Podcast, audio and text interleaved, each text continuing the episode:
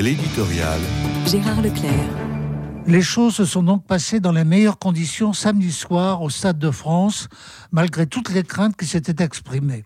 Le journal Le Parisien note même que la finale de la Coupe de France s'est déroulée en bon état d'esprit.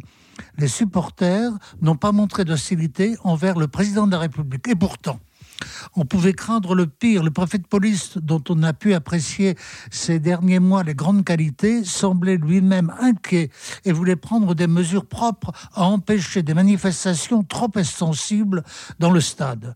Le président lui-même a pris la précaution de ne pas descendre sur la pelouse pour saluer les joueurs des deux équipes en lice, celle de Nantes et celle de Toulouse. Il les a salués au vestiaire. En ce qui me concerne, je déclare tout de go que je préfère que les choses se soient passées ainsi. Un charivari où la personne du chef de l'État aurait été bousculée, aurait porté atteinte pour le moins au respect qu'on lui doit, sans compter l'image déplorable de la France qui aurait été retransmise sur les écrans du monde entier.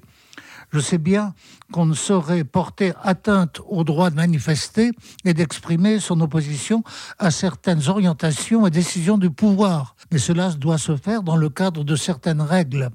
Ces dernières semaines, Emmanuel Macron est allé au contact direct de la population. Il s'est trouvé face à des oppositions assez dures lorsqu'il ne s'agissait pas purement et simplement de concerts de casseroles. Il agissait de lui-même, tout à fait conscient des risques encourus. Mais même en une période de forte tension sociale, n'est-il pas souhaitable qu'il y ait des moments de trêve ou d'armistice?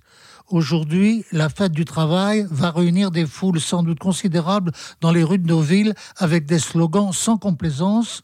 On pourrait s'accorder cette petite trêve de la Coupe de France avant que les hostilités ne reprennent.